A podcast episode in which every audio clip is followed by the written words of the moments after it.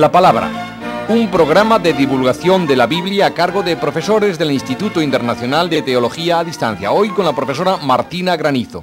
El tema, la hermenéutica bíblica.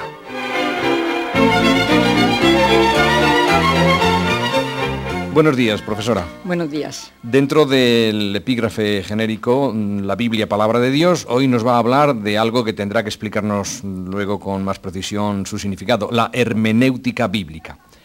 Tiene usted la palabra, comience por donde guste, por una introducción, en fin, supongo que lo traerá. Sí, pues mire, muy bien. al principio de esta iniciación ya apuntábamos las dificultades que tiene el cristiano de hoy para entender los textos de la Biblia, porque son libros escritos hace 2.000 y 2.500 años en lenguas que no son completamente ajenas. Los autores vivieron en una cultura muy distinta a la nuestra y están dirigidos a hombres y mujeres cuyas condiciones de vida y problemas en poco se parecen a los de hoy. Pero al mismo tiempo el creyente por la fe sabe que Dios le habla y desea comprender bien su palabra para hacer de ella el centro de su vida. Entonces, entender, comprender la Biblia va a ser el objeto de esta lección. Interesantísimo. Estamos pendientes. La primera dificultad, como bien ha dicho usted, es la terminología, ya que hay tres vocablos que se refieren a este bien entender y que son hermenéutica, exégesis e interpretación. La etimología en griego y en latín no aclara mucho porque es casi la misma. Los escriturarios tampoco ayudan porque al usarlos hay diferencias entre ellos. También el uso que se hace de los tres términos se puede decir que está cambiando. En los manuales de hace 30 y 40 años manuales de iniciación bíblica, se encontraba siempre el término de hermenéutica. Ahora, en la Constitución de Iberbum, que ha sido nuestra referencia constante, como ya hemos dicho, y en el último documento para la interpretación de la Biblia en la Iglesia, que veremos al final, emplean las palabras interpretación y exégesis. Entonces, aunque sea de una manera elemental, vamos a definir o vamos a intentar definir los tres vocablos.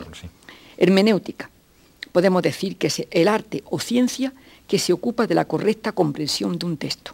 Entonces se puede hablar de una hermenéutica filosófica, de una hermenéutica teológica y, por supuesto, bíblica. Es decir, que no es un término exclusivo de, la, interpretación de la Biblia, sino que... Para las otras ciencias también.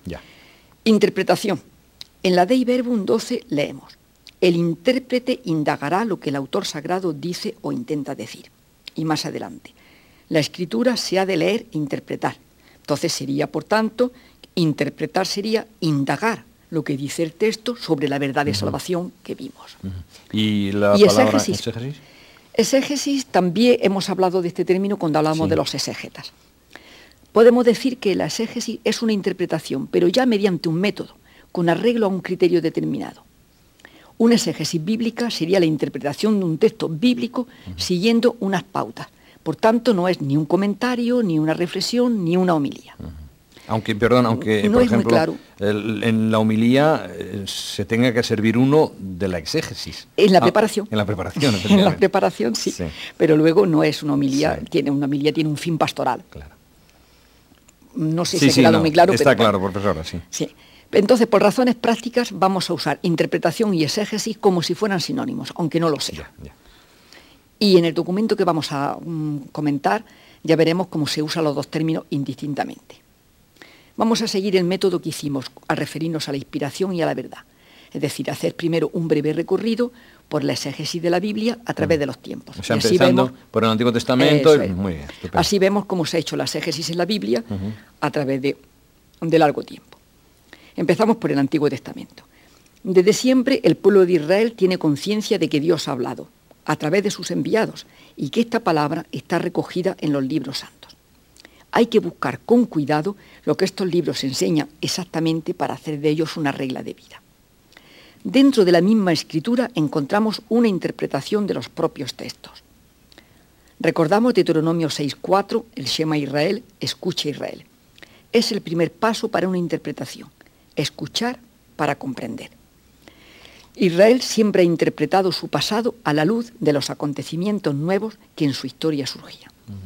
Todo el Antiguo Testamento demuestra que interpretar la Biblia por la Biblia misma es una exigencia de la vida en la fe. Los hombres van experimentando nuevas situaciones y a la luz de lo ya escrito, de los libros que ya han recibido, se van entendiendo las nuevas actuaciones de Dios. Primero con las tradiciones orales, vigentes durante largo tiempo y que dan lugar a interpretaciones que a simple vista parecen duplicados, como los dos textos del Decálogo o los dos textos del Código de la Alianza, pero que en realidad son versiones de una misma tradición hechas desde situaciones históricas distintas. Segundo, la tradición deuteronomista, que interpreta la historia de Israel a la luz del libro del Deuteronomio. Luego, el destierro en Babilonia, con todo lo que supuso para los israelitas, fue el lugar de reflexión sobre su propia historia, que fue reinterpretada a la luz de la fidelidad de Dios en los dos libros mm, de las, crónicas, en el libro del Siracida, en la misma literatura profética, se encuentran interpretaciones de libros anteriores. La versión griega de la, mm, de la, Biblia hebrea, la versión de los 70, que volvemos a ella, al pasar de una lengua a otra, no solo traduce, sino que también interpreta. El judaísmo, consciente de la importancia de una lectura adecuada para hacer resaltar el valor permanente de la escritura, van a ir interpretando los textos con diversos métodos. Un momento nos vamos a referir al Midrash, aunque no tenemos mucho tiempo para desarrollar. Ya, pero empezará a traducir, nombrarlo, nombrarlo y dar su significado. Sí. sí, los conocimientos que tenemos sobre el Midrash parten del siglo II antes de nuestra era. En la misma Biblia aparece el término en Siracida 51-23 cuando se refiere a la casa de estudio que había al lado de la sinagoga. ¿Y qué, significa? Midrash viene del verbo daras, que significa buscar, investigar. Midrash, por lo tanto, es un género de interpretación rabínica que tiene por objeto buscar el sentido de la palabra de Dios, o lo que es igual, buscar a Dios mismo en su palabra. Y en plural, los midrashim ya son una literatura, porque son los escritos de diverso estilo que recogen los comentarios de los sabios judíos sobre la escritura. La exégesis judía es muy abundante y siempre en un sentido total de la Biblia. Los judíos siempre analizan, estudian la Biblia dentro de la, de la misma Biblia, en un sentido global, aunque se analicen detalles por detalles en los pasajes. Ahora vamos a ver cómo el Nuevo Testamento interpreta el Antiguo. Para ello vamos a recordar el maravilloso pasaje de los discípulos de Maús en el capítulo 24 del Evangelio de Lucas. Hay dos versículos que atraen nuestra atención. En el versículo 27 el evangelista dice, y empezando por Moisés y continuando por todos los profetas, les explicó lo que había sobre él en todas las escrituras. Jesús mismo se hace intérprete, no en el sentido de hacerles comprender la escritura, también por supuesto, sino mostrándose como el cumplimiento de todas ellas. Y en el versículo 32 los discípulos se decían, ¿no estaba ardiendo nuestro corazón dentro de nosotros cuando nos hablaba en el camino y nos explicaba las escrituras? es un magnífico ejemplo para mm. nosotros, para que con gozo en el corazón entendamos las escrituras. Toda la exégesis del Antiguo Testamento en el Nuevo Testamento se puede resumir en este texto de Lucas. Los autores del Nuevo Testamento, que usan los métodos del judaísmo de su época, porque a ese judaísmo pertenecían, pero con la novedad de hacerlo a la luz de Jesús el Mesías. Y luego ya dando un saltito, en los primeros siglos de la Iglesia, ¿cuál es el principio? el principio se mantienen los mismos principios interpretativos de que toda la escritura es Cristo. Justino, Ireneo, tampoco tenemos tiempo de hablar sobre los padres, que es muy interesante. En el siglo III después de Cristo, en la gran ciudad de Alejandría, encontramos lo que puede considerarse la primera escuela de exégesis bíblica la figura más destacada es Orígenes, un maestro a pesar de su juventud. Catequista y estudioso de la Biblia, se preocupó por la, por la crítica textual, llevando a cabo una obra magna, una especie de Biblia políglota que desgraciadamente ha desaparecido. Su principal objetivo es buscar el sentido espiritual del texto bíblico mediante el uso del método alegórico. La alegoría es el instrumento para encontrar a Cristo en toda la escritura. El sentido literal solo es un paso, un paso para descubrir otras realidades espirituales. De los tres sentidos, que volveremos en la exégesis medieval a, hablar de ellos, literal, moral y espiritual, que se pueden encontrar en los textos bíblicos, a través del método alegórico es el espiritual el que tiene la máxima importancia. Indudablemente el cristocentrismo es esencial, así se debe leer la Biblia. Pero el método alegórico tiene un peligro, y es el de negar la historia como lugar de la revelación y reducir dicha historia a un mero pretexto para un mensaje moral. Mm. ¿La escuela de Antioquía no surge de alguna manera como eh, algún tipo de reacción sí, sí, así, a la escuela de Alejandría? Así surge un poco mm, después, bueno, un poco después, al final del siglo IV, pero es una reacción a la escuela de Alejandría. Mm. Antioquía, que es la iglesia más importante de Siria y que tiene raíces semitas, es la sede de una gran escuela de estudios bíblicos en la que se concedía mayor importancia a la fidelidad al texto, tratando de captar el mensaje, pero sin que medie la alegoría. Se interesa por la historia de Israel y por el análisis literario. En este caso, en la escuela de Antioquía, el peligro es opuesto al alegorismo. Claro. aquí se puede empobrecer la Biblia si se le hace perder su contenido espiritual. Otro paso, ¿no? Ya llegamos al exégesis medieval. En la influencia alejandrina de esta época es fundamental ya hablamos de los sentidos, aquí la escolástica desarrolla la doctrina de los cuatro sentidos.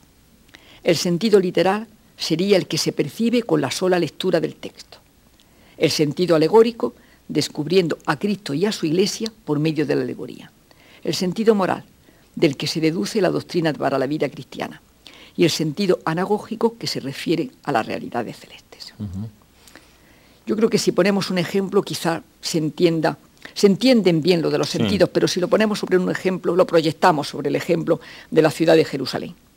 En sentido literal, la ciudad de Jerusalén es la ciudad histórica de los judíos. En sentido alegórico, la iglesia de Cristo. En sentido moral, el alma. Y en sentido anagógico, la Jerusalén celestial la ciudad de Dios. Está claro, sí. Y así en, todo, prácticamente, ¿no? Toda la Biblia se puede leer desde estos cuatro sí, principios. Siempre el documento de la interpretación de la Biblia en la Iglesia, que veremos en el tiempo que nos quede, vamos a ver que habla de un sentido pleno. Es decir, mm. reunir estos cuatro sentidos en un sentido pleno y no hacer abstracción de cada uno. En la Edad Media se empiezan a interpretar la Biblia en las universidades y en los monasterios con la lección divina y en las catedrales. Las catedrales empiezan a construirse y en esas magníficas expresiones figurativas, en esos mm. pórticos, el pueblo que no sabe leer puede ir siguiendo la Biblia. Hay una lectura de la Biblia en estas catedrales magníficas. La reforma protestante, que como ustedes saben, nace, aunque no exclusivamente, por una interpretación de las escrituras. Para Lutero, a la sola gracia corresponde la sola escritura. Este es un punto, un punto importante, pero mm, vamos a aclarar que aquí no vamos a hablar de Lutero mm. desde la teología. Vamos a hablar de él solamente en su, eh, mm, en su faceta como exégeta bíblico. Lutero fue un apasionado conocedor de la Biblia. Resaltamos la importancia que da Lutero a la experiencia del Espíritu Santo al leer, al leer las Escrituras. Solo habremos hecho una experiencia del Espíritu si la lectura de la Biblia nos conduce a Cristo de la doctrina sobre la justificación por la fe, nos ocuparemos al final de esta lección por la reciente declaración de la Iglesia Católica y la Iglesia Luterana. Es que hace la contrarreforma. La contrarreforma se opone a la sola escritura y reacciona de una forma necesaria, dando valor a la tradición. La Iglesia, para defender al pueblo de la herejía naciente, limita el uso de la Biblia condena la interpretación de esta en contra del sentido de la Iglesia y propone en el Concilio de Trento la versión de la Vulgata como auténtica y referencia obligada. Desde el siglo XVI hasta el Concilio Vaticano II hay que resaltar en el XVII la aparición de la crítica bíblica. Aquí vamos a hacer otra aclaración. Para nuestros oyentes posiblemente sea necesaria para la mayoría, pero puede ocurrir, y a mí me ha ocurrido con algún alumno, que la expresión crítica bíblica mm, para alguien puede ser en cierta manera escandalosa. Sí, sí, porque el término crítico parece negativo, ¿no? Ahí está. Hoy tiene una connotación crítica, hacer una crítica, criticar, parece que es poner de manifiesto algo que es menos bueno. Entonces la unión de crítica y bíblica puede chocar. Pero aclaramos que la crítica bíblica tiene por objeto la búsqueda de todos los aspectos humanos de los libros santos, desde el establecimiento del texto original, como vimos en la crítica textual, hasta los avatares de su redacción final. Es un método de mm. investigación científica que se aplica a los documentos de la Biblia. Bien, pues vamos con la crítica bíblica entendida como usted acaba de expresarnosla. Entonces eh, vamos a empezar. Mm, la crítica bíblica tiene claramente un protagonista, que es el sacerdote oratoriano Richard Simón, y que ciertamente es el creador de la crítica bíblica, pero vamos a nombrar a dos antecesores. Uno, el judío sefardita del siglo XI, Abraham ben Ezra, que apuntó algo completamente revolucionario para su época. Fíjese que es el siglo XI, que algunas partes de la Torá, especialmente el Deuteronomio, eran posteriores a Moisés.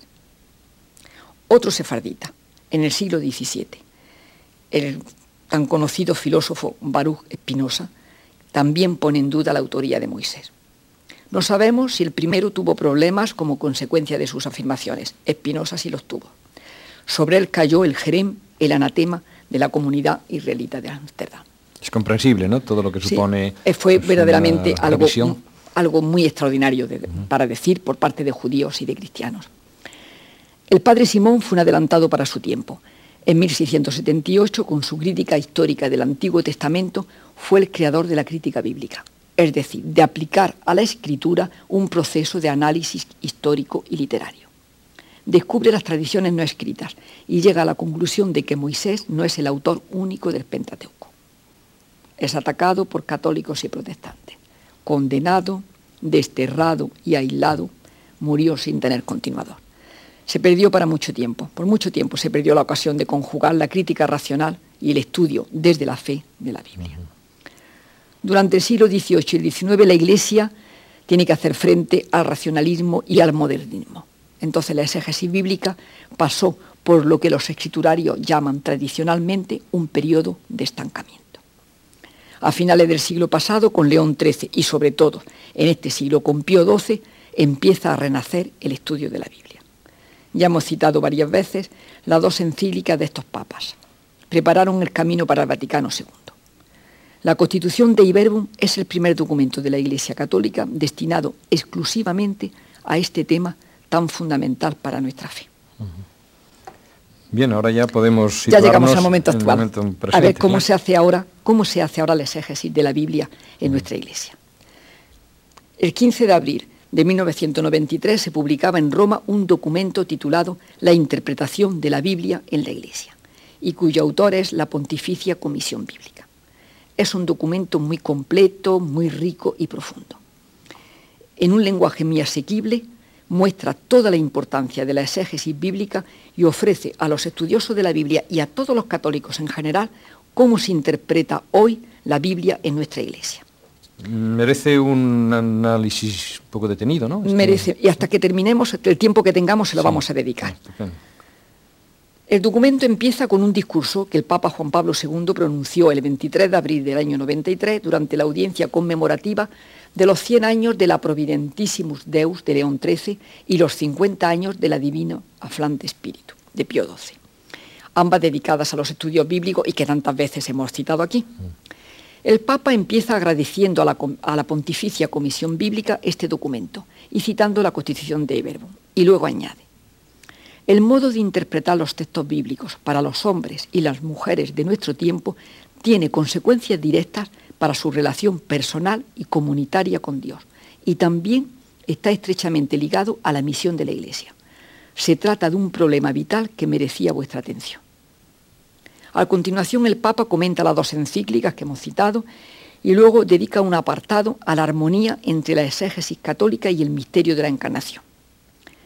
Y ya refiriéndose al documento en concreto, dice, lo que impresiona a simple vista de este documento es la apertura de espíritu con que ha sido concebido.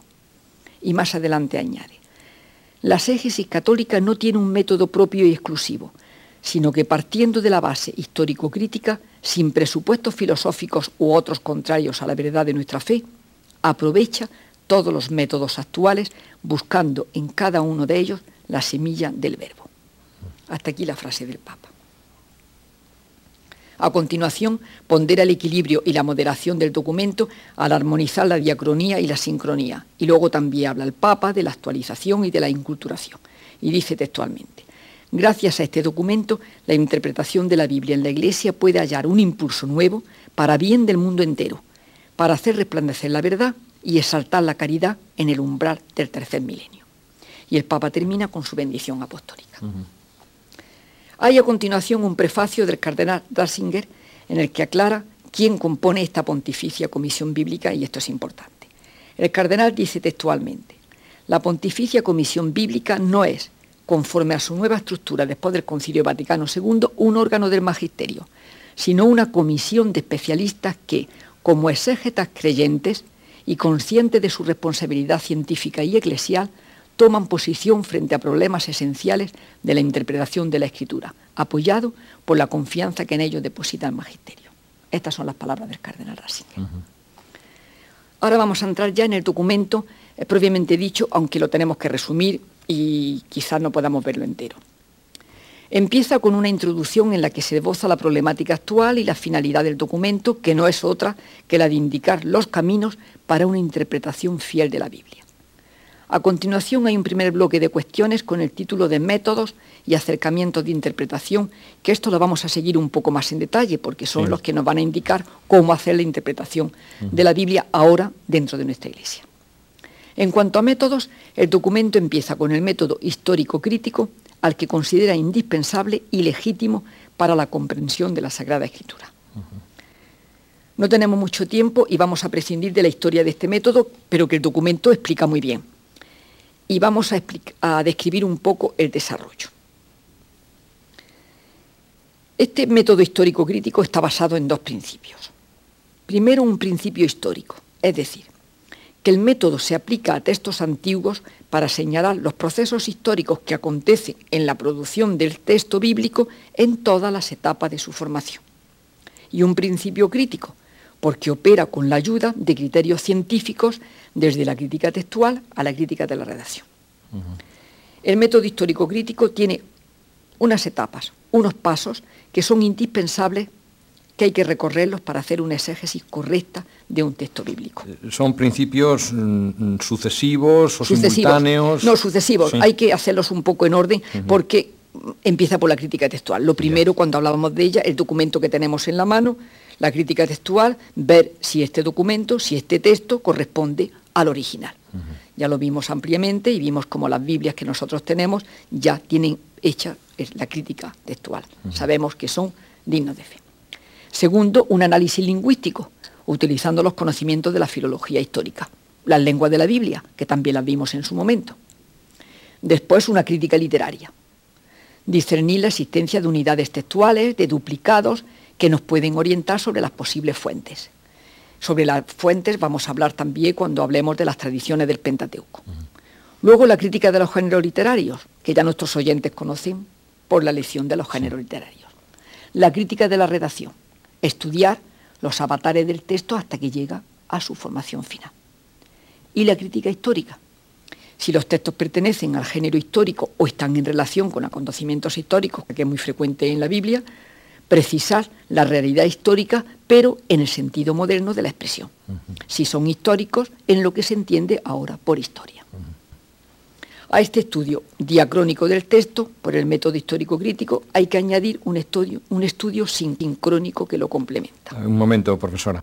Mm, términos estos que sí, efectivamente ya han aparecido, pero que convendría explicar un poquito, diacrónico y sincrónico. Eh, ya en el discurso el Papa los nombra, porque mm, eh, su aprobación, podemos decir, al, documento que une los métodos diacrónico y sincrónico. Vamos a decir una palabra de cada uno, cada uno, porque es una terminología bastante nueva. Claro diacrónico, que etimológicamente significa a través del tiempo. Es el estudio que tiene en cuenta todo el texto desde, su escritura hasta la redacción final, observando todas las circunstancias históricas de su formación. Es como si en una excavación arqueológica eh, viéramos el corte que se da desde el primer estrato hasta el último, desde que el texto empieza a concebirse o a una tradición oral hasta que llega a nuestras manos. Sincrónico, etimológicamente, es al mismo tiempo es el estudio del texto tal y como lo tenemos en la actualidad, sin preguntarnos de dónde viene ni cuál ha sido su historia. Mm. El texto en sí mismo, como mensaje comunicado del autor al lector, con toda la riqueza y la fuerza de su propia expresión.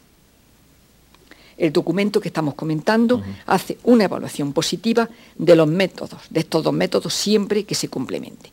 Y da mucha importancia a los métodos sincrónicos, que son un poco más nuevos, son los métodos, el análisis retórico, el análisis narrativo, el análisis semiótico, que ya solo enunciados se ve que son muy interesantes y que son muy de actualidad, pero que no nos podemos detener.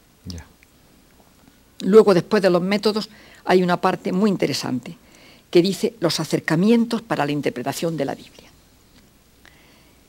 Eh, yo la primera vez que lo leí me hizo pensar enseguida en el apóstol Pablo cuando en Filipenses 4.8, voy a, citar de memoria, eh, nos exhorta a tener en cuenta todo lo noble, lo bueno, lo honorable, lo verdadero. Así ocurre con los acercamientos. El documento nos va mostrando todo lo que en ellos hay de aprovechable para la interpretación de la Biblia. Enunciando estos acercamientos lo comprenderán los oyentes rápidamente. Hay un acercamiento basado en las tradiciones judías sobre la interpretación, un acercamiento basado en la teología de la liberación, acercamiento feminista, acercamiento psicológico y psicoanalista, acercamiento antropológico y sociológico. Esta relación no es exhaustiva. Es un apartado enormemente positivo. Por supuesto, va señalando los límites en cada caso y el necesario discernimiento, pero siempre con el pensamiento de que la Biblia es palabra de Dios para todas las generaciones que se suceden. Los peligros de una lectura fundamentalista también son abordados en el documento en varias páginas. Voy a dar solamente una frase, un párrafo, porque es muy interesante el acercamiento fundamentalista es peligroso, porque seduce a las personas que buscan respuestas bíblicas a sus problemas vitales. Puede engañarlas ofreciéndoles interpretaciones piadosas, pero ilusorias, en lugar de decirles que la Biblia no contiene necesariamente una respuesta inmediata a cada uno de sus problemas. El fundamentalismo invita tácitamente a una forma de suicidio del pensamiento. Ofrece una certeza falsa, porque confunde inconscientemente las limitaciones humanas del mensaje bíblico con su sustancia divina. Esto es lo que dice el documento. Está claro, ¿no? Está claro. Ahí eh, queda mucho por comentar, mejor dicho, por resumir, pero no sé cómo estamos de tiempo, quizás... Terminando ya, profesor. ¿Ojeamos el índice o no nos da tiempo tampoco? Pues no, más bien concluya. La conclusión, bueno. Pues la conclusión no puede ser más explícita. La exégesis bíblica cumple en la Iglesia y en el mundo una tarea indispensable. Querer prescindir de ella para comprender la Biblia supondría una ilusión y una falta de respeto por la escritura inspirada. Bien, ha sido desde luego un análisis y un repaso espléndido, ¿eh? una síntesis maravillosa. Mm, al terminar yo creo que es bueno repetir, decir de nuevo, por si incluso algún oyente ha tomado la lección sobre la marcha, que el documento al que se está refiriendo a la profesora es el documento titulado La interpretación de la Biblia en la Iglesia de la Pontificia Comisión Bíblica. ¿verdad? hay varias editoriales que lo tienen, no voy a nombrar ninguna, pero se puede encontrar en varias editoriales. Muy bien, pues con esto damos por finalizada la lección de hoy. Agradecemos una vez más a la profesora Martina Granizo su lección, su interés, su precisión, su claridad en esta lección de hoy que hemos titulado, ella ha titulado naturalmente con toda precisión, la hermenéutica bíblica. Ha sido nuestro programa y ha sido la profesora Martina Granizo, que es profesora del Instituto Superior de Ciencias Religiosas a Distancia San Agustín. Gracias profesora, gracias amigos, buenos días. Gracias y buenos días.